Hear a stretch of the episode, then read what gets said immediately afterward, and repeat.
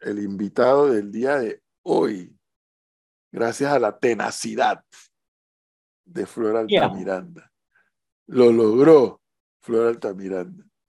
Don José Gabriel Carrizo, actualmente vicepresidente de la República y candidato a la presidencia por el partido PRD. Don José Gabriel Carrizo, buenos días, bienvenido. Buen día, estimado profesor. Sabe el aprecio y el cariño eh, a tus invitados también, a, tus, a los que te acompañan en este programa Panamá en Directo. Yo agradezco siempre a Dios y a la Virgen que me permite una vez más compartir y hablar con, con, con, su, con su teleaudiencia, porque, esto es, con esto de la tecnología también nos así ven. Es, así es.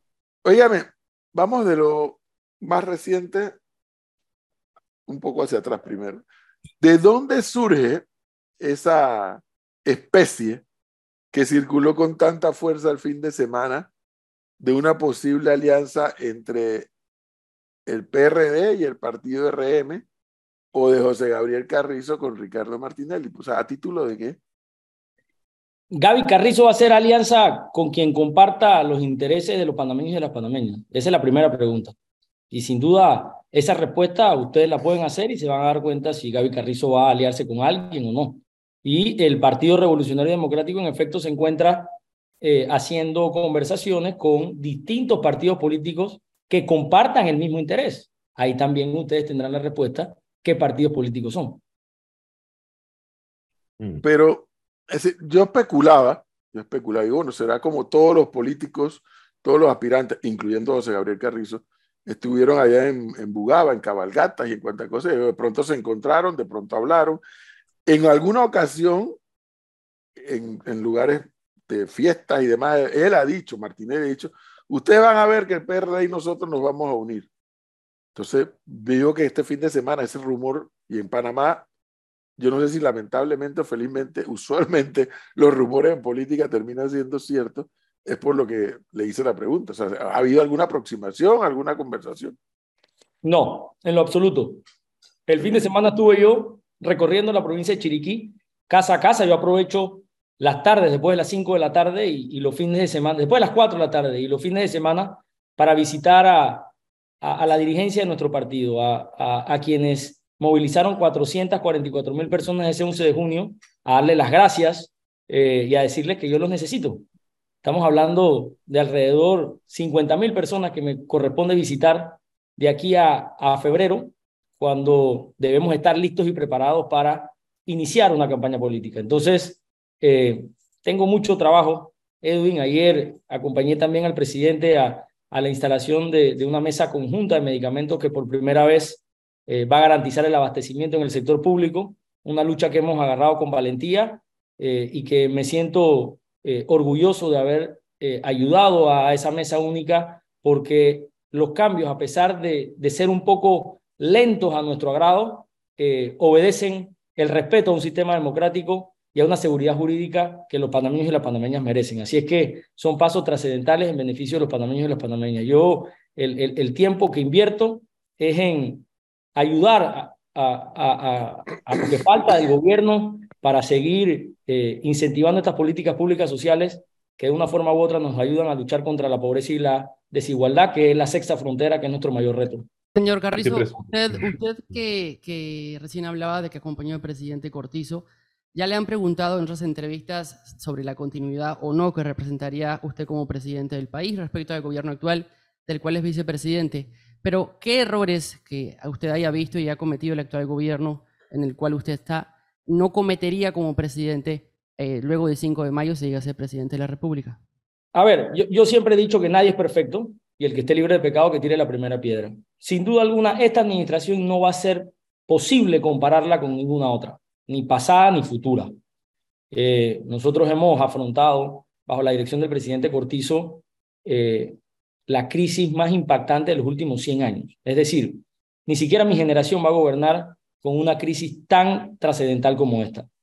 Eh, si me hablas de, de, un error, sin duda alguna, nosotros en medio de la pandemia nos enfocamos en tratar de salvarle la vida a los panameños y a las panameñas sin pensar en algún tipo de percepción ciudadana, eh, sin pensar en tal vez estrategias de comunicaciones que permitieran eh, divulgar eficientemente los beneficios que nosotros estábamos haciendo. Porque una cosa fue la, la, buena divulgación que tuvimos a un pueblo disciplinado, que, que sin duda alguna el mundo felicita eh, por, por empinarse frente a la crisis. Aquí hablan de que los panameños no somos disciplinados, quedó demostrado que los panameños somos disciplinados con las medidas que nosotros tomamos y nosotros obviamente divulgábamos, por ejemplo, cómo iba a ser la metodología en el periodo de vacunación, pero no nos enfocamos en defender nuestra imagen. Entonces, si me preguntas a mí, tal vez hubiésemos tenido, es que no se puede comparar porque los fondos que teníamos tampoco estaban para contratar expertos para que nos ayudaran a, las, a la imagen del gobierno. Eh, nosotros lo que, lo que hicimos fue ayudar a los medios de comunicación para que no quebraran. Entonces preferíamos utilizar a los medios de comunicación para que divulgaran las medidas que necesitábamos que el pueblo supiera. Eh, así es que es, muy difícil comparar, pero si, si, me preguntas a mí específicamente un tema eh, que pudiésemos mejorar, ahora ya después de la pandemia lo estamos haciendo, pero eso toma su tiempo, es obviamente estar preocupado por la imagen, pero en medio de la pandemia, en medio de esos informes eh, que el presidente recibía con la cantidad de muertos, en mi caso en particular, por ejemplo, cuando tú te ibas a la circunscripción de Penonomé y tú leías nombres ahí de conocidos, tú no tenías mente para pensar en más nada. O sea, hablar así es difícil ahora, te lo digo. O sea, yo, yo no tenía tiempo, o sea, yo no tenía mente para pensar en un futuro. Pero señor Carrizo, yo, yo le voy a decir que honestamente, al inicio de la pandemia, yo estaba bastante impresionada con la, buena comunicación que tuvo el gobierno. O sea, que yo, el problema creo tal vez de la imagen del gobierno, como usted dice, porque como le digo, las primeras, las primeras semanas de la pandemia, yo creo que la comunicación del gobierno fue muy buena, pero todo se empezó a empañar un poco cuando llegaron los primeros escándalos o de corrupción o de falta de transparencia en, las compras de ciertas cosas. Hay, hubo casos importantes como el de los ventiladores, donde se va un poco empañando la comunicación frente a estas cosas. Entonces, entrando un poco ahora como Gaby presidente, no como vice y no como candidato, yo quisiera saber la diferencia para usted de políticas públicas y de campaña política. Y con eso me voy a referir específicamente al tema de la descentralización, que muchos han hablado, que se han utilizado fondos del Estado que deberían ser para eh, programas de Estado en campaña política. ¿Cómo va a Gaby, presidenta, a atacar eso? ¿Su nombre? Cristina, eh, Cristina Ramírez. Cristina, a ver, y permítame aquí, profesor, utilizar algo de tiempo, porque vamos a diferenciar lo que Cristina considera escándalo. Para mí escándalo es Odebrecht. Para mí escándalo es New Business. Escándalo no es una metodología que nosotros utilizamos para adquirir eh, insumos médicos que en realidad fueron adquiridos y que fueron utilizados para salvar vidas. Y ahí yo me refiero con tal vez una falta de comunicación en la que nosotros no íbamos a invertir tiempo. Cuando tú tienes una situación tan difícil como la de recibir un informe donde ibas a tener 122 mil casos en las próximas cuatro semanas, ibas a necesitar 5 mil camas de unidades de cuidados intensivos y tú tenías 175 unidades de cuidados intensivos disponibles, y eso fue al principio de la pandemia, tú tenías que ver cómo hacías que la gente no muriera y cómo el sistema de salud no colapsara, como en efecto no colapsó. Y sin duda alguna nosotros salimos a una competencia mundial, porque todo el mundo requería lo mismo. Todo el mundo requería más, más camas de cuidados intensivos, más ventiladores, eh, más unidades de cuidado respiratorio. Y nosotros en este país no vimos un solo muerto en la calle. Entonces, nosotros salimos a explicar lo que estábamos haciendo. Nosotros recibimos alrededor de 1.108 horas abandonadas, una de ellas la ciudad de la salud, donde adelantaron 11.600 millones de dólares, que si hubiese estado lista, no hubiésemos tenido necesidad de invertir esos recursos eh, que tú consideras eh, que se malusaron cuando ha quedado evidenciado que no fue así, porque nosotros hicimos una declaración al final del estado de emergencia donde determinamos el último centavo de lo que se utilizó en ese estado de emergencia. Rendimos cuenta del número de cédula, el nombre de quien adquirió o a quien se le compró la última mascarilla.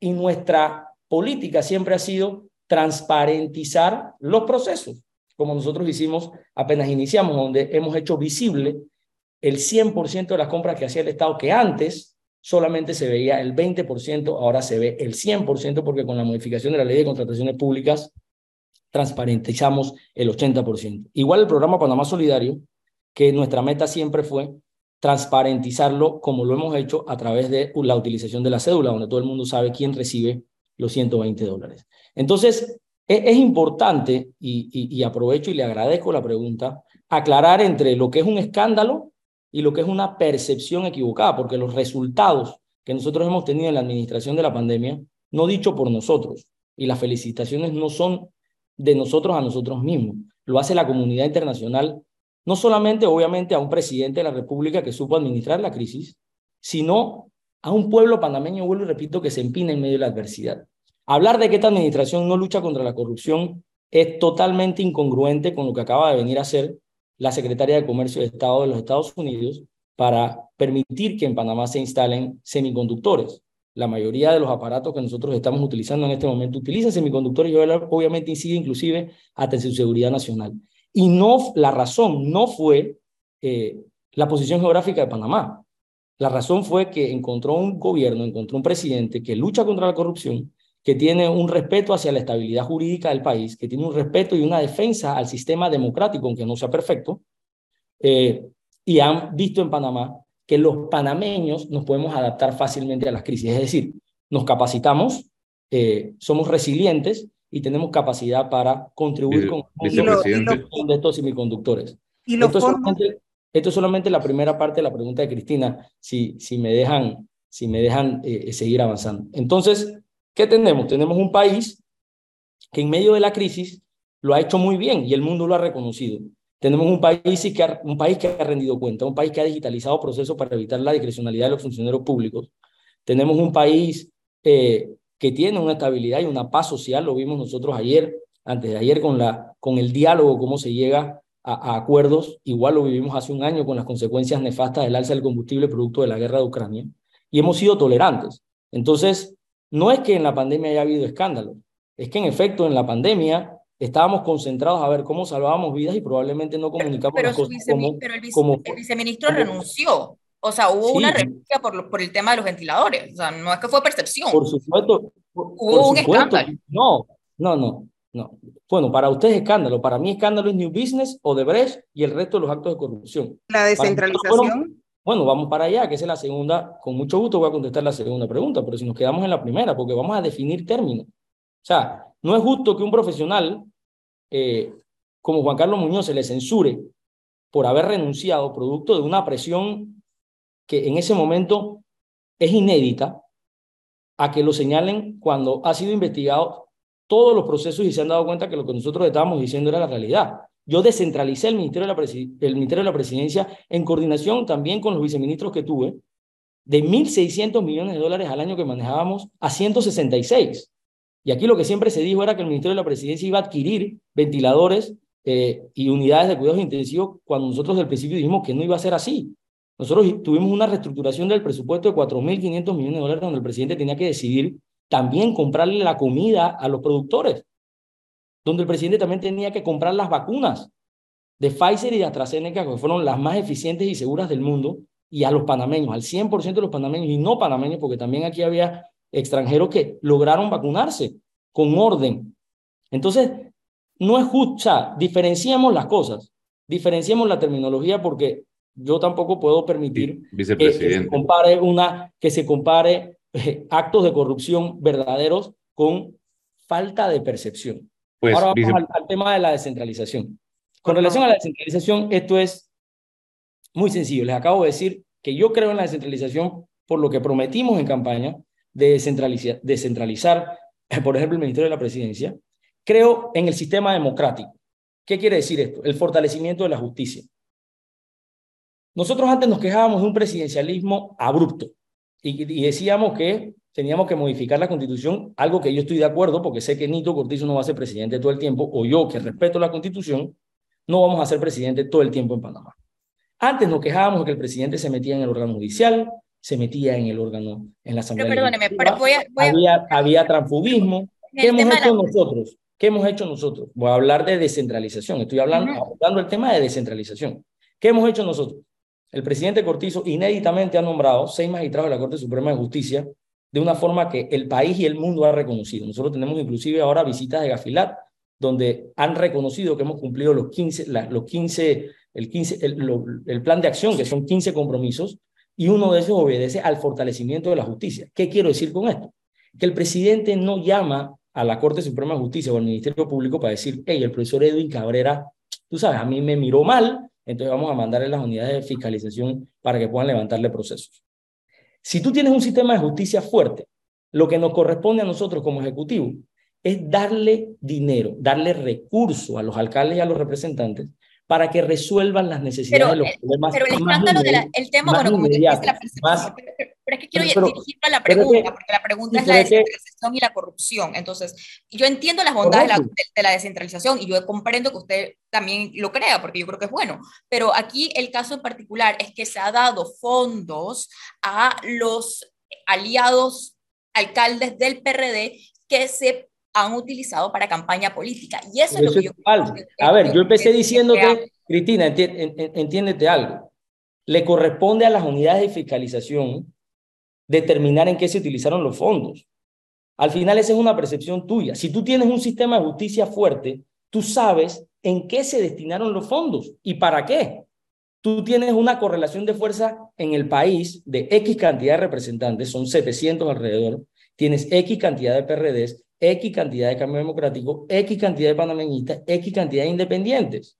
Nosotros hemos destinado los fondos y los hemos hecho público a través del el presupuesto general del Estado, que es público, a las autoridades locales que tengan la capacidad de generar competencia y transparencia. ¿Quién lo fiscaliza? Eso lo establece el artículo 233 de la Constitución Nacional de la República. Eso lo, lo debe fiscalizar, eso lo debe fiscalizar el sistema de justicia y las y la contraloría dijo que no y, la contra, y la contraloría. Pero tú tampoco le puedes pedir si nosotros te traspasamos si nosotros le traspasamos a una junta comunal x cantidad de recursos para realizar una obra tú vas a ver la obra el día siguiente tú tienes que no, pero queremos saber en qué se está gastando la plata sobre todo cuando supuestamente el dinero llegó a manos de diputados de alcaldes pero y no sabemos en qué se gastó. Esa es una, esa es una especulación bueno, suya. entonces es fácil y eso que pasa digan, por la... Es que la ¿dónde está el responsabilidad del? Ejecutivo, la responsabilidad del Ejecutivo no es seguir el recurso. La responsabilidad del Ejecutivo ¿Cómo no? es descentralizar. plata No. nuestra. Bueno, pero Ese- es que, vuelvo y repito, en un sistema democrático, en un sistema verdaderamente democrático, donde nos hemos quejado del presidencialismo, cada institución, cada órgano tiene que hacer su tarea. La tarea del Ejecutivo es descentralizar, como lo establece Pero el no, pero no, pero eso no ha 133 sido- de la Constitución. O sea, Pero no, yo, ustedes, saben, entiendo- ustedes saben una cosa, ustedes saben una cosa. a ver, Yo, para mí, el peor acto de corrupción es la doble moral. Hablar con doble moralismo es, es- es el cinismo más grande que hay. Ustedes me están preguntando a mí, y ya yo le estoy contestando, que la responsabilidad del Ejecutivo lleva, llega hasta generar una política que establece la Constitución de descentralizar funciones, y ustedes lo que quieren es agarrar a alcaldes o a representantes en determinado, en determinado momento y satanizarlo. ¿Qué, Ok, le, pero digo entonces- yo, entonces- qué le digo yo a mis alcaldes y a mis representantes? bueno, me puede... Voten por Gaby Carrizo porque va a darle más plata, porque Bueno, va entonces- a darle más recursos. Ah, entonces ¿Por qué? Porque, ¿Por qué? Porque a quien le tocan la puerta, Cristina, Cuando un familiar se le muere y no tienen cómo enterrar al muerto y la caja vale 800 dólares o 1200 dólares, ese representante no le pregunta a ese, a ese ciudadano de qué partido político es. Cuando aquí Eh. hablan de huecos al frente de una calle, no tienen que, por qué esperar seis meses a una licitación del Ministerio de Obras Públicas para que le tapen el hueco al frente de la casa. Cuando aquí hablamos de la recolección de basura, cuando aquí hablamos de la tubería de PVC en Mununi que se rompió y tiene que esperar o al MINSA o a CONADES que le licite por 5 mil dólares para cambiar la turbina y en seis meses esa comunidad no tiene agua. Tal vez ustedes se levantan, abren su grifo y les sale mucha agua. Pero yo les invito a que me acompañen a esos recorridos para que se den cuenta las necesidades de la gente. Entonces no me digan a mí que el representante de corregimiento que está en primera fila de batalla no necesita recursos. También les estoy diciendo yo a ustedes que el representante de corregimiento y el alcalde que no haga buen uso de esos fondos va a tener que enfrentar la justicia. pero no, me corresponde, no le corresponde al Ejecutivo. No le corresponde porque, porque aquí se diga, oye, fulano de tal, está, hey, investiguen. Y si eso resulta que es así, tiene que tener certeza. Vicepresidente, yo quiero... Un segundito, Gonzalo, nada más para terminar esto y, y pasar a otro tema. Pero en algo usted nos va a tener que dar la razón. A, no, no a nosotros los que estamos en este programa, sino a, a los panameños que nos están escuchando. La aspiración que hay es al buen uso de los recursos del Estado. Esa es la aspiración que tiene todo panameño, ya sea que sea en gobierno, ya sea que sea gobernado, gobernante o gobernado, la aspiración es el buen uso de los recursos del Estado. Y el tema de las percepciones, que sí es una discusión que nosotros aquí en este programa tenemos permanentemente, hay percepciones que se convierten en realidad, don José Gabriel Carrizo, y este, el tema de la descentralización. Yo entiendo lo del cajón. El ejemplo que pueda probablemente uno de los ejemplos más simples de entender cuando una familia tiene un muerto y no tiene con qué enterrarlo. Eso yo lo entiendo. Pero eso no justifica que el representante o el alcalde simplemente se le abra una tubería de plata y diga, ahí le va esa plata y usted haga lo que mejor le parezca. No, porque son recursos de todos los panameños. Y gobernantes y gobernados coincidimos, creo yo, en el buen, buena utilización de los recursos del Estado, con la fiscalización del caso.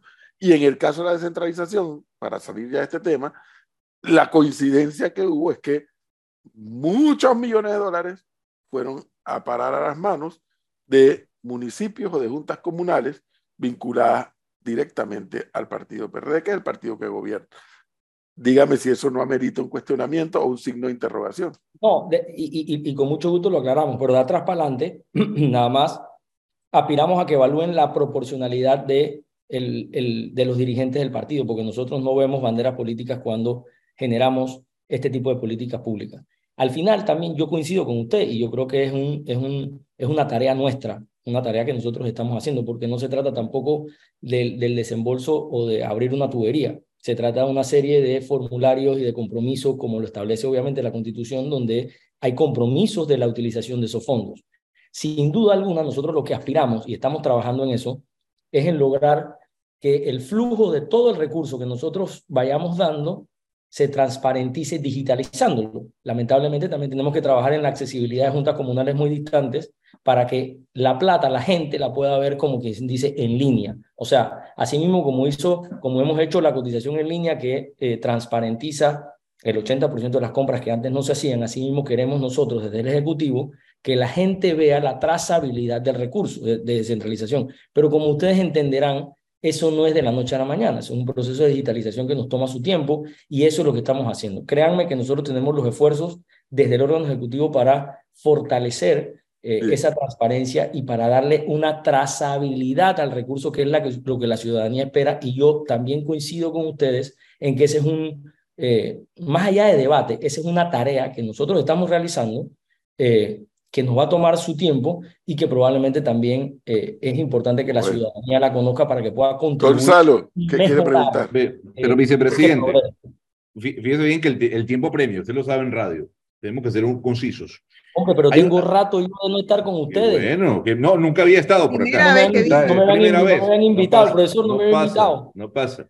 A ver, usted decía hace unos minutos que si hay algo que tuviese que criticarle a este gobierno, entre comillas, sería un tema de comunicación, de imagen. Eso es lo que usted acaba de decir. Pero yo quiero traer algunos números que llaman la atención. Y yo sé que parte de su respuesta va a ser la pandemia, algo que ya muchos países han dejado a un lado. Entonces, ¿para qué me la preguntas? Un momento. Ha habido un aumento, ha, habido un aumento. No, es que, es que por eso quiero, quiero preguntarle. ¿Ha habido un aumento en la planilla del Estado?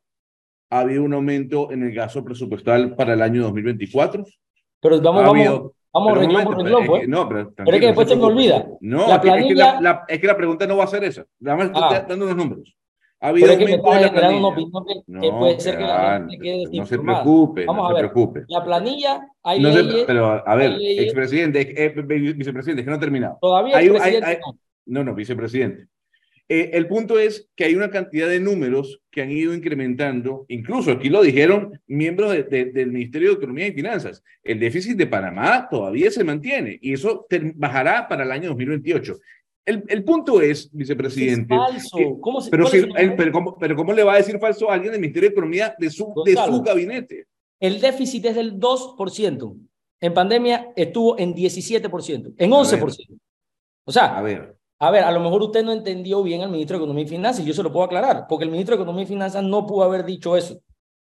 El, ministro, de Economía y Finanzas, el ministro de Economía y Finanzas es una persona extremadamente inteligente, la medición de la deuda pública, si es que vaya, hacia allá va su pregunta, no se hace con números absolutos. No, no, no, no, no, no. Es que, la planilla ha aumentado y el ministro de Economía y Finanzas lo puede haber explicado, producto de las leyes que existen en este país que nosotros tenemos que respetar. Es que, a ver, el, es incremento, que vuelvo... de la deuda pública, el, incremento del presupuesto obedece a una amortización de 4.600 millones de dólares en deuda que nosotros tenemos que hacernos responsables. Está muy bien, está muy, y eso está muy bien. Pero la deuda, y la deuda del país es una de las más saludables del mundo con una relación deuda-PIB del 56%. O sea, eh... tú, vamos a suponer, tú ganas mil dólares. Y esto yo traté de hacer los cálculos la vez pasada. Sí, y pagas 56 en deuda. No, tú, tú ganas mil dólares y el banco solamente te va a prestar un préstamo hasta el 50% de lo que tú puedas pagar, que son 500 dólares, y vamos a suponer que son 10 mil dólares. Si a ti mañana la típica y el programa Panamá en directo te aumenta el salario a 5 mil dólares, tú te puedes endeudar hasta 20 mil dólares y estás pagando mil dólares al mes en préstamo. ¿Cuándo debes más? ¿Debiendo mil dólares, 10 mil dólares o debiendo 20 mil dólares? 20 mil. ¿Cuándo debes más? ¿Cuándo debes más? Cuando, cuando tienes 20 mil dólares, por supuesto. Debes más, pero tu capacidad adquisitiva es mayor, es decir, debes menos. Sí. Relativamente hablando. Es un, te, es un tema relativo, pero a ver, no, he terminado, es que no he terminado es que la, la pregunta. Se mide así, Ok, le voy a hacer la pregunta muy clara y, y, y directa. Ustedes como gobierno dijeron que el subsidio de la gasolina era para mantener la paz social por los precios del petróleo. El precio del petróleo cuando el gobierno anunció el ajuste y el subsidio de la gasolina estaba a 110, 107, 110 dólares el barril. O sea, Hoy, tengo que interrumpir. Un momento, la inflación es del 1.6% en Panamá. Pero, vicepresidente, vicepresidente, escuche la pregunta. ¿Por qué todavía se mantiene el subsidio de la gasolina si el barril de petróleo está en 87 dólares? Gonzalo, ¿tú sabes lo que significa inflación? Sí, por supuesto. ¿Tú sabes lo que significa poder adquisitivo? Por supuesto. Si nosotros no hubiésemos congelado el precio del combustible a 3.25, no, tuviese, no, no tuvieran los panameños una inflación en este país de 1.6%. ¿Y por qué sigue y por qué sigue congelado si el barril de petróleo ha bajado de precio? Para mantener las tasas inflacionarias bajas y que exista mayor productividad y mayor crecimiento económico. Son políticas públicas sociales en beneficio de la gente para dinamizar una economía. Al final del día, esta discusión entre tu percepción o mi capacidad económica no vamos a debatir, no vamos a llegar a ninguna conclusión. Yo te tengo que dar lo que el mundo, las instituciones económicas bueno, del mundo dicen de Panamá. Aquí viene gente a invertir por, la, por, por las políticas públicas sociales que han contribuido a que Panamá se recupere como ninguna otra nación.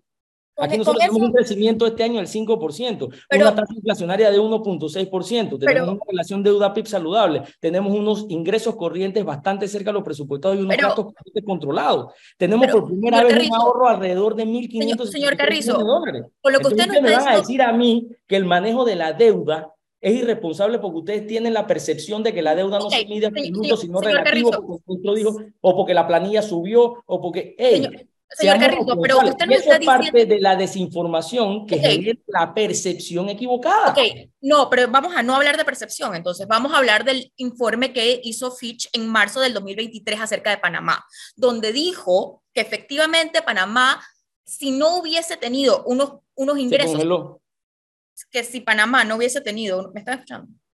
Sí. No hubiese tenido unos ingresos excepcionales puso en duda la capacidad de Panamá de poder cumplir con el déficit de, de, del 3%. Dice que había llegado el año pasado por unos ingresos personales, pero puso en duda en 2023 que no se habían no habían alcanzado las metas y que a largo plazo la sostenibilidad de la deuda era de preocupación. O sea, esto no es percepción de mi parte, usted sabe que Fitch, ¿verdad? Entonces, Fitch lo dijo a principio de este año, usted está diciendo que todo es percepción cuando, y que todo el mundo está aplaudiendo a Panamá, cuando no es cierto. Se han todos esos, ver, arriba. Todo, Cristina, todos esos reportes terminan en consecuencias. las consecuencias de no mantener un grado de inversión. Te pregunto yo si es percepción o no que Panamá ha bajado un grado en su estado de grado de inversión. Panamá ha bajado un grado en su calificación internacional uno en, los grados de inversión, porque un analista de Fitch diga que a mí me parece que eso no funciona así, Cristina me va a traer un café señor, y puede eso, ser no que funciona el café así. frío. Eso no funciona así. Usualmente cuando las no no funcionan así. Cuando las calificadoras de riesgo van a bajar los grados de inversión, no bajan los grados de inversión de un día para otro. Eso lo sabe usted y lo sabe, lo sé yo. Cuando ellos van a bajar o pueden si hubiese ese riesgo, saliéramos la lista Gafi hemos salido de la lista LAFI. Yo he visto, yo he visto avances, pero no he visto que vamos hemos salido. a esperar, pero vamos a esperar. Vamos pero, a esperar. Pero, pero, me lo está diciendo, como diciendo si algo certero. Usted está diciendo que Fitch, usted está diciendo que Fitch está advirtiendo algo. Yo te estoy advirtiendo que tenemos probabilidad de salir de la lista Gafi. Hablemos de esto cuando al final de la gestión. o sea que nosotros tenemos, o sea, es decir, para dejar de ser percepción, tenemos que esperar a que Fitch nos baje la calificación y no tomar y no tomar en cuenta las advertencias que nos están haciendo. Eso, no se debe tomar en cuenta. Pero quién dice, yo estoy seguro que el ministro Alexander las ha tomado en cuenta y las ha tomado en cuenta muy responsablemente, inclusive más responsable de lo que tú estás planteándolo. No, pero es que usted está diciendo que es pura percepción nuestra. No, pero el Ministerio de Economía y Finanzas, créemelo, está tomando esas advertencias mucho más responsable de lo que tú puedes advertir, confundiendo a la gente. O sea, vamos a esperar. Yo no estoy confundiendo a nadie. Yo estoy leyendo, yo estoy leyendo, yo no te conocía antes, pero yo tengo, yo no te conocía antes, pero entendiendo tu cuestionamiento, puede ser que tú eras una de las que decía que yo tenía ventiladores en mi casa. yo, no, tengo por qué andar diciendo eso. Bueno, pero es que usted, usted, me está diciendo a mí, usted me está diciendo a mí, usted me está diciendo a mí, Cristina, pero usted me está diciendo a mí que hay advertencias que van a terminar en, un, en una consecuencia. Yo le estoy diciendo a usted que nosotros estamos haciendo tareas y trabajos para atender responsablemente la economía de nuestro país y las consecuencias que nosotros hemos tenido producto de ese manejo responsable ha sido en beneficio de todos los panameños. Nosotros, tuvimos, nosotros fuimos un país que salió audazmente a los mercados internacionales a bajar las tasas de intereses cuando nadie lo hizo. Entonces, hablar aquí irresponsablemente. El, uso, de medidas puntuales para cumplir con la regla fiscal continúa lastrando la credibilidad de la política fiscal. el em, comunicado a ver, Cristi, un segundito. En base a, estas preguntas que ha hecho eh, Cristi en estos momentos, lo quiero preguntar a José Gabriel Carrizo. Muy puntual. ¿Por qué la administración Cortizo, de la cual usted es vicepresidente, y que ahora aspira a ser presidente por cinco años. Dios primero. Del 24 al 29. Bueno, Dios y los electores. Primero, caja de seguro social. ¿Por qué los panameños tendríamos que pensar que si en los cinco años de la administración Cortizo, donde José Gabriel Carrizo fue vicepresidente, ministro de la presidencia y fue un factor, ha sido un factor de poder político, me refiero, en esa administración, de aspirar, aspirando ahora a ser presidente, imaginémonos que pudiera ganar y llegar a ser presidente, ¿por qué podríamos pensar los panameños que sí va a asumir el tema de la caja de seguro social? O sea, que no se tocó en estos cinco años. Mire, una extraordinaria pregunta, eh, eh, profesor, y yo creo que aquí, como en todos los temas relevantes para el país, nosotros ponemos la bandera de Panamá por encima. Yo solamente quisiera que ustedes se imaginaran qué hubiese pasado si en medio de esta incertidumbre que vivió el mundo con la pandemia, agravado con la guerra de Ucrania que exacerbó los precios de los commodities, de los combustibles, entre otras cosas, hubiésemos nosotros planteado un problema de semejante magnitud, como lo hicieron otras latitudes del mundo. No hubiésemos tenido paz social y no hubiésemos tenido una recuperación económica como la que tenemos. Obviamente, una tarea pendiente del presidente era generar algún tipo de estabilidad para darle paz a una mesa de diálogo que hablara temas tan sensitivos como estos. Y que se eh, pudo obtener, como en efecto estamos en proceso de, una contratación con un contrato minero donde se destinan los fondos eh, específicamente un porcentaje de lo adquirido, que es 10 veces más de lo que antes recibía Panamá, que van directamente a la caja del programa Invalidez, Vejez y Muerte. Un movimiento financiero bastante sencillo nos puede a nosotros dar la garantía de que en paz social nosotros hablemos de un tema sensitivo como este por en los próximos cuatro o cinco años. Em, sin duda alguna, hablar de cuáles son los problemas del programa Invalidez, Vejez y Muerte, y lo conversaba con un empresario importante eh, ayer, antes de ayer, perdón, eh, obviamente han sido también las inversiones que ese programa ha realizado. Es decir, que ese flujo que nosotros vamos a tener también debe ser administrado de manera eficiente para inclusive darnos más tiempo. Y esto hablando con, sin, sin tomar en cuenta las expectativas, por ejemplo, que eh, el metal cobre eh, está proyectado en los próximos 20 años, que es producto de estos semiconductores y de la tecnología, es en ascenso, pero nosotros no hemos calculado eso. Así es que probablemente sean entre 5 y 6 años. Yo siento que la responsabilidad nuestra, Dios primero siendo presidente de Panamá, va a ser eh, sentar esa mesa. Pero, don José Gabriel Carrizo, los especialistas o los expertos en temas de esto, de economías y de proyecciones, dicen que a pesar de que ustedes metieron eso en el contrato, de que vaya un X porcentaje de los ingresos del contrato minero al Fondo de Invalidez, y Muerte, los expertos dicen que eso no es suficiente para salvar el proyecto, el, no, programa de Invalidez, y Muerte. No, no, claro que no. Sí, sí, claro que no. Lo que, lo, lo que estoy tratando de decir, profesor, es que esos ingresos nos van a permitir poder tener un lapso de tiempo, es decir, cuatro años. Esto es como un paliativo al programa de invalidez, y muerte, garantizándole a los jubilados y a los pensionados que no dejen de cobrar eh, sus ingresos y tampoco hablando de eh, temas paramétricos, que ha sido mi compromiso. Pero en esto, lo que nosotros estamos haciendo, lo que el presidente está haciendo y, responsablemente, pensando en la paz social del país, es darle a esta mesa la tranquilidad de tiempo, es decir, cuatro años, que en cuatro años es suficiente tiempo, eh, hablar de temas sensitivos como esto y sin duda alguna el compromiso nuestro es hacerlo iniciando nuestro gobierno eh, para llegar a una solución rápida. Y ya, ya hablo de, de resolver problemas estructurales del programa de invalidez, vejez y muerte y también de la Caja del Seguro Social. Señor Carrizo, dentro, eh, dentro de ese plan... deponiendo, deponiendo los intereses políticos y poniendo en la mesa, en la balanza, la bandera de Panamá. E, esto de, de minera, profesor, es, es como un aire, un oxígeno temporal para no tener eh, la presión que nosotros vamos a sentir en diciembre de 2024 si no hacemos nada. Señor Carrizo, dentro de ese plan... Si no le inyectamos recursos al programa. Dentro de ese plan y de recursos eh, y la caja de seguro social está la idea de separar de una vez por todas y hacer que el seguro social deje de dar servicios de salud y que sea una eh, autoridad o una responsabilidad solamente del Ministerio de Salud? Esas son las discusiones que, que se tendrán que hacer ampliamente y vuelvo y repito, deponiendo intereses políticos. Eh, igual lo que les acabo de decir, cómo se invierten los recursos del programa de invalidez y muerte. Es, es, hablando aquí crudamente, eso es un negocio. Entonces, hemos, hemos fracasado en ese negocio, el negocio de asegurar, de, de, seguro, el negocio de seguridad social. Eh, hemos fallado y también tenemos que reconocerlo. Pero obviamente en esa mesa se tomarán esas decisiones en beneficio de una, de una institución tan noble como la Caja del Seguro Social. Pero ¿estaría dispuesto a asumir esos costos políticos que conlleven tomar eh, las decisiones de la Caja de Seguro Social y todos los temas? Mi compromiso, mi, compromiso es hacerlo y hacerlo, eh, y hacerlo entrando. Don José Gabriel Carrizo, fíjese que, que, que, ahí hay un tema que dijo el presidente en su alocución en la, Asamblea Nacional que a mí me llamó la atención y tiene que ver eh, con la cantidad de dinero en incentivos y en subsidios que se ha dado en estos dos últimos años. Estamos hablando de 5 mil millones de dólares. Eso fue lo que costó casi la ampliación del canal de Panamá. Eso fue lo que costó el estadio donde jugó Panamá la final de la Copa Oro, que por cierto albergará a los Juegos Olímpicos de Los Ángeles, albergará probablemente la final del Mundial y que generó más de 3 mil puestos de trabajo. Hay un tema que es una realidad y no se puede negar, que es el tema de la informalidad en el tema de informalidad supera el 50% y eso debería preocuparnos.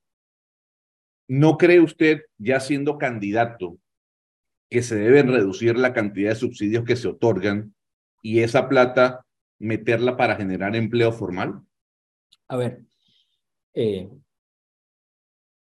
debemos estudiar un poquito, ¿no? Debemos, debemos ir viendo eh, cifras.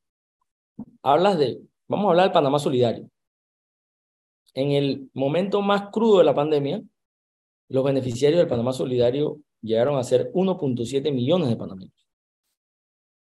Hoy, alrededor de 200. Es decir, que es una política pública social que cada día que pasa está siendo focalizada. ¿Cuáles son los resultados del programa Panamá Solidario? Disminución de la pobreza, 1.3%. ayudó a incrementar el sector agropecuario en 3%. Recuerden que nosotros eliminamos la UPSA, que era la autopista de las importaciones, y privilegiamos la producción nacional, que está relacionada también con que el gobierno adquiera los productos de nuestros panameños. Entonces eso genera economía. Hablar de subsidios, en efecto, yo, yo, yo, yo creo que eh, la lucha nuestra más grande es contra la pobreza y la desigualdad. Sin embargo, nosotros tenemos que hacer trabajos importantes en materia educativa. Y ya nosotros tenemos la sanción de un instituto de perfeccionamiento y de bienestar al docente que nos va a permitir darle a nuestros educadores capacidades que puedan capacitar a capacitadores y estos a su vez puedan darle clase a nuestros estudiantes. Tenemos un plan Colmena que también habla de la nutrición inclusive de la primera infancia. Hemos también sido reconocidos eh, por ese tipo de programas. Entonces, las discusiones con relación a, las políticas públicas sociales tienen que ser eh, encaminadas a generar balances eh, y no a, a, tomar decisiones de que simplemente se baje o se elimine un subsidio o no. los subsidios deben ser eficientes, yo, yo lo coincido plenamente, y nosotros vamos a trabajar en esas políticas públicas sociales. Vicepresidente. ¿Cuál era? Perdón, Gonzalo, la segunda pregunta, ¿cuál era? No, era, era eso. O sea, ¿cómo, ¿cómo usted va a utilizar esos recursos que han sido destinados a subsidios, recortar algunos que tal vez ya hayan caducado o se, o se, o se mire cómo se están utilizando y se traslade para la generación de empleo formal. Porque si hay, si hay algo, si, hay algo que le debe preocupar al gobierno es la informalidad y la correcto. a ver, que hay. Correcto, esa era la segunda pregunta. Ahí te contesté lo del subsidio, ahora te hago la segunda pregunta que sí me interesa también que, que, lo, que lo pensemos todos, ¿no? ¿Qué pasó después de la pandemia? Después de la pandemia, vamos a suponer que una empresa tenía 10 empleados. Se dio cuenta que con cuatro empleados generaba la misma productividad. Es decir, que seis eh, no regresaron. No estoy diciendo que la empresa le esté yendo mal, la empresa, inclusive la empresa puede estar ganando más plata, pero se dio cuenta que su recurso humano era eh, mayor del que él necesitaba. ¿Qué hicieron estas seis personas? Estas seis personas tuvieron que ingeniárselas, eh, tuvieron que hacer emprendimiento, tuvieron que hacer, no sé si ustedes han visto ahora estos famosos podcasts, o sea, tuvieron que ingeniarlo. ¿Cuál es mi política? Mi política es incentivar a esos emprendedores que vengan a la formalidad, no es perseguirlos. O sea, a mí no me interesa generarles presión para que se vengan al, a la formalidad producto de que el, mundo cambió después de la pandemia y por eso yo estoy convencido que le corresponde a un, a un relevo generacional gobernar los destinos del país, obviamente con, con la experiencia al lado, pero el pensamiento ya cambió. O sea, yo no quiero llegar a donde ese emprendedor que ha tenido que, que nacer de cero y obligarlo a que se venga a pagar el fisco. Lo que yo quiero es incentivarlo para que pueda tener una seguridad social. Entonces, sería bueno también, Gonzalo, que, que me ayudes eh, en caso de que tengas algunas ideas, en ver cómo incentivamos a, a estos informales eh, a que vayan con, y te hablo abiertamente, con incentivos fiscales, con, con, con ideas que también tú me puedas dar, porque es un reto que tenemos que enfrentar. O sea, los jóvenes ya no saben lo que, muy pocos jóvenes saben lo que es firmar de 8 a 5, o sea, llegar, pap, ponchar e irte, porque obviamente nuestra dinámica es más inmediata, nuestra dinámica es eh, a, la, a la inmediatez, al, tú te enteras más rápido de esta entrevista por redes sociales que, por, que, que, por la formalidad del programa. Casi que se nos agota el tiempo, vicepresidente, pero eh, Cristi tiene una pregunta, pero yo tengo dos preguntas y se las voy a hacer de una vez. Profesor, invíteme de nuevo. La primera es eh, sobre el tema de la partida discrecional. La ex canciller de la República, Erika Moines, ha estado visitando los medios y hablando del mal uso de la partida discrecional, que en otros países incluso ya se ha eliminado, pero que en Panamá seguimos invirtiendo dinero en la partida discrecional del presidente. Quería saber si qué va a pasar con esa partida discrecional cuando Gaby Carrizo si llega a la presidencia de la República. Y lo segundo es qué va a hacer de diferente su gobierno para que la estrella en, en su gobierno sea realmente la educación y no pase como ahora que vemos que la estrella nunca brilló. Aclaro algo. Eh, la Cancillería no, no, no incide en, en, las partidas discrecionales. Eso no, no hay ningún sustento con relación a que un canciller o una ex canciller diga de, o hable de partida discrecional. Eh, lo cierto es que la partida discrecional del presidente ha sido la más transparente de los últimos 15 años. Se ha disminuido eh, y no ha sido utilizada, como ustedes bien pueden verlo, en las plataformas, en las plataformas de la presidencia eh, no han sido utilizadas para adquirir botellas de vino caras, sino para ayudar a, a panameños y a panameñas que requieren, sobre todo en temas de salud. Así es que creo que ha sido una administración extremadamente responsable y quien diga lo contrario, pues lo hará por ignorancia. Me permite un momentito allí. Ella explicaba. Y con relación, ¿cuál, era la segunda pregunta? Ah, sí, espérese, en ese, en ese punto eh, la ex canciller Moines explicaba que eh, la transparencia no era tal, porque decían, eh, para transporte y movilización del presidente de la República. O sea, ¿qué incluye Cancillería no, Cancillería no, Cancillería no maneja. No es que incida, es lo que la segunda pregunta, ¿cuál era la segunda pregunta? No quiero hablar de, de, la, de, la, señora, de la señora Moines, de la estrella de la educación. No, no, no, yo no quiero hablar, yo no quiero hablar de cosas que no tienen sentido. Ok, entonces la segunda pregunta es algo que nos preocupa a todos, que es el tema de educación. El presidente ah, Cortizo habló de su estrella, vemos que no ha brillado mucho. Lo dije, lo dije muy por encima. Eh, se sancionó ya la ley de el, que crea el Instituto de Perfeccionamiento y Bienestar del Docente, eh, históricamente. Y también dentro del contrato minero hay, una, hay, hay un porcentaje del 5% de los ingresos del Estado que van destinados para poner en ejecución o poner en marcha ese instituto. ¿Ese instituto qué es? Ese instituto es la estrella de la, de la educación. Y obviamente nosotros tuvimos, producto de la pandemia, producto de salvar vidas, que priorizar. Y eh, es una tarea pendiente que, sin duda alguna, yo, mi compromiso es eh, continuarlo. Esto va a permitir, y esto me llena de alegría conversarlo, esto va a permitir que los educadores puedan capacitarse, nuestros educadores, y que los nuevos educadores también puedan capacitarse para atender las necesidades del mercado laboral en carreras académicas acordes a la realidad. Hoy en día, en Estados Unidos, por ejemplo, o en países de primera potencia, se están estudiando carreras que ni siquiera tienen el nombre de licenciatura o de ingeniería. Estamos hablando de inteligencias artificiales, estamos hablando de, de, de, cosas que antes ni se pensaba. Y eh, toda esta oportunidad que tenemos producto de los CHIP Acts, de lo que dijo la, la secretaria de Estado de los Estados Unidos cuando llegó a Panamá, que que de hecho también dijo, habló sobre la lucha contra la corrupción de esta administración, habló de la transparencia de esta administración y habló del Estado de Derecho y el respeto del presidente de la República a los órganos del Estado, nos va a permitir a nosotros, si nos capacitamos en esa dirección, que es la línea eh, eh, que el presidente ha sembrado. Por eso yo siempre he dicho que este presidente ha sembrado una buena semilla y nos corresponde a nosotros cuidarla y yo voy a seguir ese mismo camino.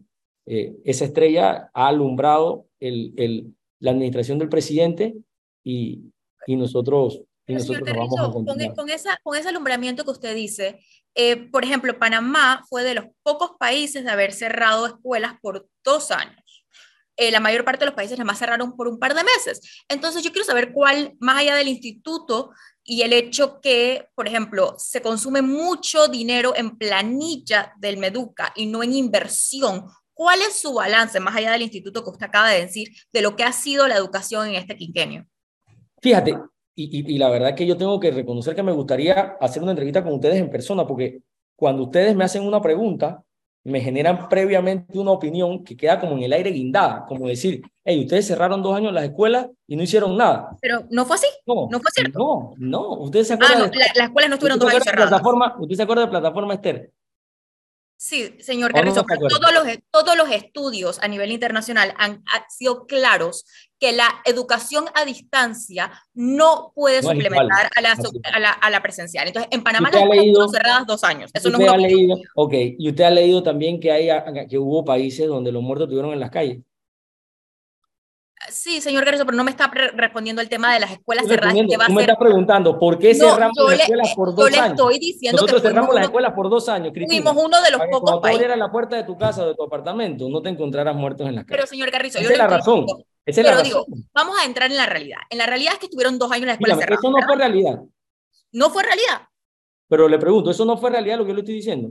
No, que hubo... Yo le estoy diciendo a usted, yo le estoy diciendo a usted que según los científicos, según los médicos, si nosotros no cerrábamos las escuelas por dos, años, tú hubieses abierto la puerta de tu casa y hubieses tenido tu vecino en la calle. Hubo muchos países que, abrieron las escuelas que no tuvieron muertos en las calles. Sí, podemos hablar de Brasil, que efectivamente los tuvo, pero en el Reino Unido no y en Estados Unidos Nosotros preferimos salvar vidas. Nosotros pero, preferimos pero salvar lo que vidas a cualquier riesgo. está desviando el tema de la pandemia. Yo lo que estoy diciendo que a dos Pero- años de cerrar las a, a ver, a ver, un ¿cómo momentito, Cristi, vamos un, a un segundito. suplementar ese, Exacto. ese- A ver, a ver si nos ponemos de acuerdo en este punto, porque yo sí creo que es fundamental para el país.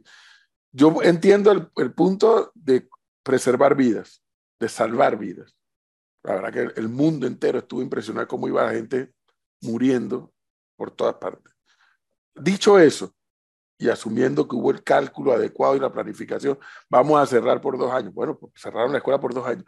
Creo que Cristi y yo creo que, y yo también quiero saber, si es que hubo un plan, o sea, se tomó una decisión de cerrar dos años, listo. Hubo un plan para rescatar, para recuperar.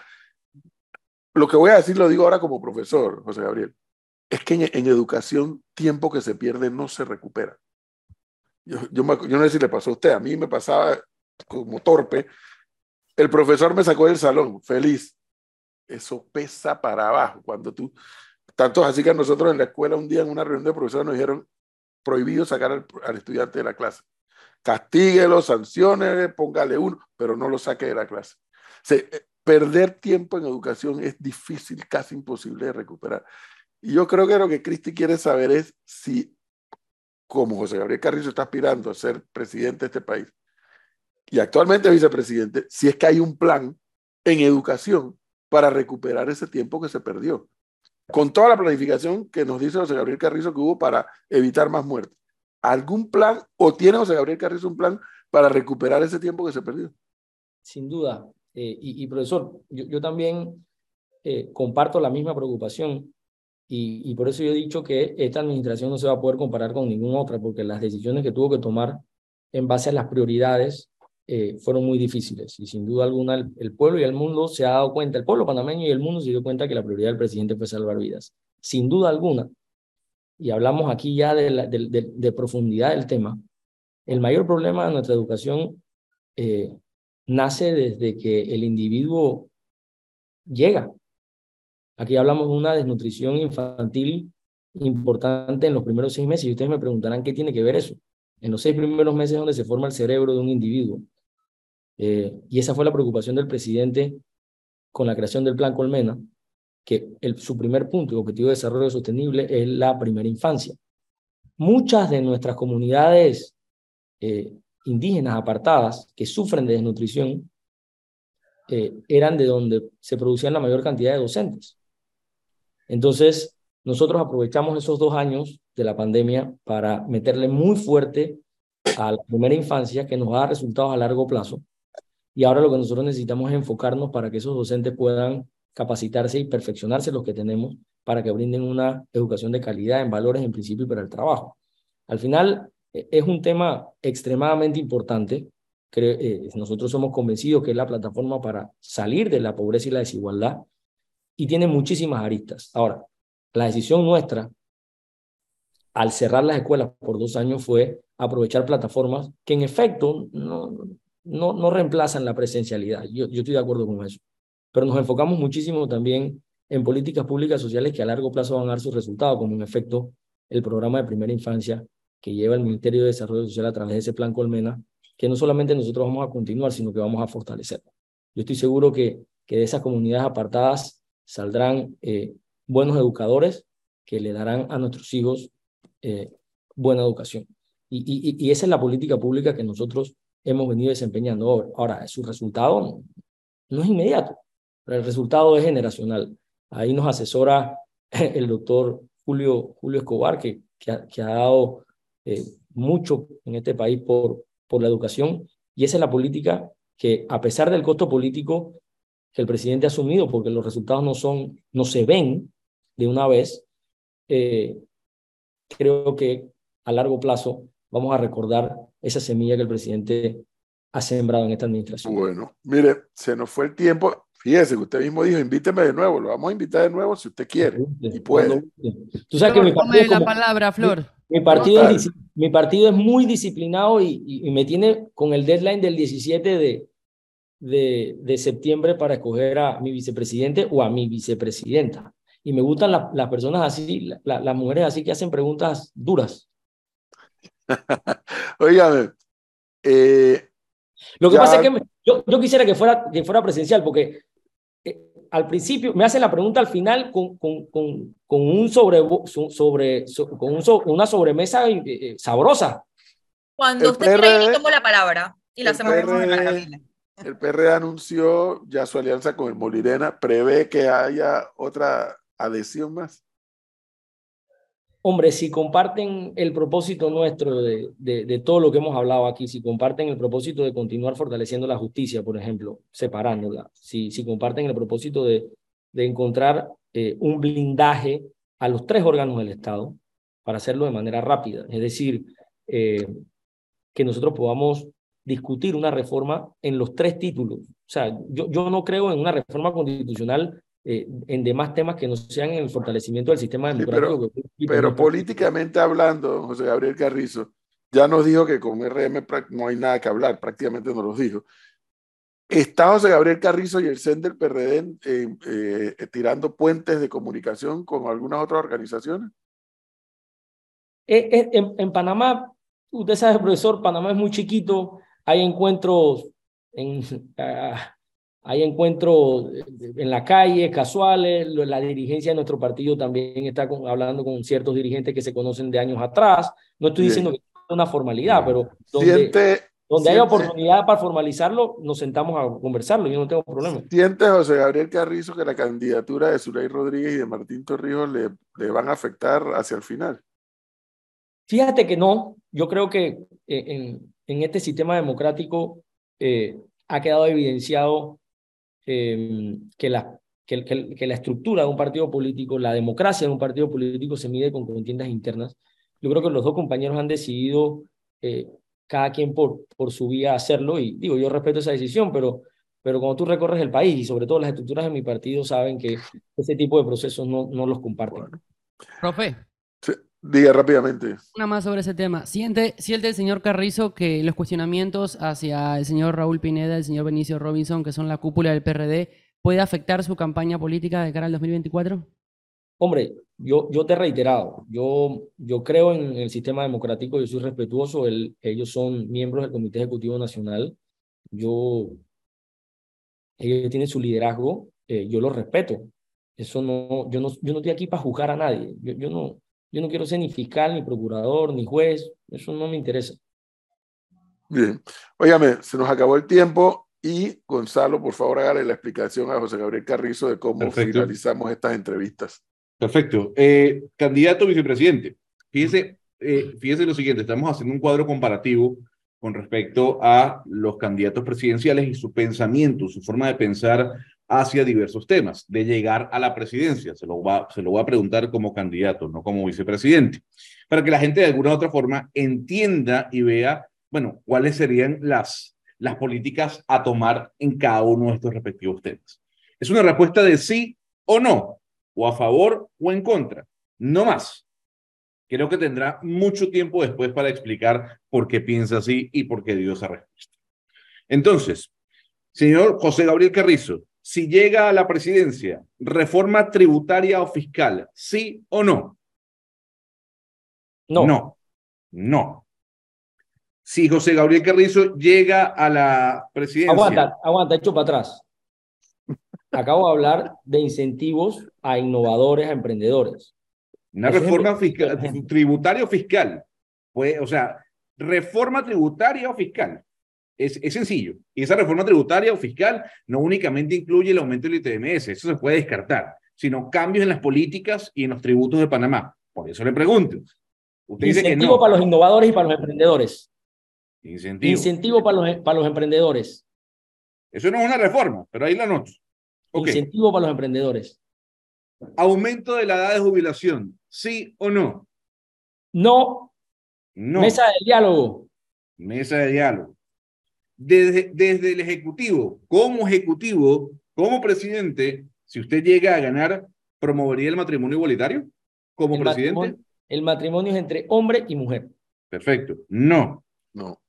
¿Eliminaría el vale digital si llega a la presidencia? Observo, analizo, que me recomienden y si las recomendaciones son que sigue bajando la pobreza y la desigualdad, cuenten conmigo para apoyar al Panamá Solidario. Eso es no. Muy bien. ¿A favor o en contra del contrato minero? Lo promovimos. A favor, obviamente, pero había que hacerle la pregunta. Muy bien. Asamblea Constituyente, ¿sí o no? ¿No? ¿Usted no convocaría una asamblea constituyente? No hace falta. Reforma a solidificar los tres órganos del Estado. Entonces no a la constituyente. No pasa absolutamente nada. No. Muy bien. Usted aquí ha hablado, y creo que es un, es un debate interesante por demás, porque a la gente hay que dejárselo claro, que no es lo mismo pobreza que desigualdad. No es lo mismo. No es lo mismo. Entonces, como no es lo Es- mismo, Es la sexta frontera. pero pobreza no es lo mismo que desigualdad. Dejémoslo claro. Entonces, usted como presidente priorizaría atacar la desigualdad o priorizaría atacar la pobreza? Esa es la sexta frontera. Plan Pero que- Colmena. Pero es que no me está respondiendo. ¿Priorizaría atacar la pobreza o atacar la desigualdad? La sexta frontera, el Plan Colmena. Esta metodología no me gusta tanto, así que no vas a escuchar de mí lo que tú quieres que yo Pero haga. bueno, pero yo le, yo le doy la vuelta a la pregunta, José Gabriel. Eh, el plan Colmena, ¿cuál es su gran objetivo? ¿Resolver Claro. la pobreza o resolver la desigualdad? El plan Colmena está diseñado para conquistar la sexta frontera, que es la lucha contra la pobreza y la desigualdad. La pobreza. bueno, Ambas, hagamos ambas. ambos, sí, ambas. Bueno, Señor, ya va, un Una momento, política social. Es Una. política, es una política social pública integral que tiene contemplado 12 de los 17 objetivos de desarrollo sosostenible. que Es debo decirle Es algo. una belleza. José. Gabriel, debo decirle algo a manera de crítica sana cuando ya la administración Cortizo termina. Del plan Colmena, el gobierno habló muchísimo, pero muchísimo, pero explicó muy poco. Habló mucho del plan Colmena, pero explicó poco. Yo, que estoy en este negocio de todos los días, mire que usted me habla del plan Colmena, es la respuesta, y yo, espérate, pero el plan Colmena, al cual yo he oído hablar mucho, pero pocas veces he escuchado la explicación de qué, en qué consiste, cuál es el gran objetivo del plan Colmena. Vuelvo y digo, Pero- los resultados del plan Colmena son un poco más a largo plazo y nos va a tocar a nosotros, De- profesor, y, y quiero invitarlo ya siendo presidente, Dios primero, porque me acompaña en uno de esos corregimientos donde ya tenemos varios años para que usted vea cuál ha sido su transformación. Pero sin duda yo coincido con usted, José Gabriel Carrizo, izquierda, centro o derecha. con Panamá. No, pero, pero, pero, que- pero a ver, usted tiene que, usted tiene que tener una, una, una ideología, una filosofía. Usted tiene que preguntar distinto. Usted tiene que preguntar distinto. Yo no le digo a usted cómo preguntar, usted no me diga a mí cómo No, contestar. pero, o sea, usted no tiene ideología política. Pa- yo estoy con Panamá. Pero le pregunto, usted no tiene entonces ideología política. Yo no he dicho eso, yo he dicho que Entonces, yo estoy con Panamá. entonces, por eso le pregunto, izquierda, centro o derecha. ¿Pero qué decía el general Omar Torrijos? Yo estoy con Panamá. El centro, pues. Next. No responde. Yo estoy con no Panamá. responde. Bueno, pero ponga, no responde, está bien. Yo estoy Sí, con no Panamá. Esto está grabado aquí. Está bien, perfecto. Yo estoy Muy bien. respondiendo que estoy con Panamá. Muy bien. Bueno, 8.26. Don José Gabriel Carrizo, muchísimas gracias por habernos dado Gracias este a ustedes tiempo. por la invitación. Le tomamos la palabra y ahí estará Flor invitándolo eventualmente. Muchas gracias. Ya, le- ya les he dado una fecha ahí, media, media, Sí. una Sí, sí, fecha yo ahí. escribo. Puede ser una mediana ahí entre, entre antes y después de esa fecha, ¿no? Listo, excelente, lo coordinamos. Y, Buena suerte y éxito. pasar- profesor, páseme el celular ahí de Cristina pa- para llamarla y Con gusto. para pedirle, las, para pedirle las orientaciones y las ideas que tienen. Con gusto. Con todo el gusto. todo. Gracias, José Gabriel, que Hasta esté bien. Éxito, buena suerte.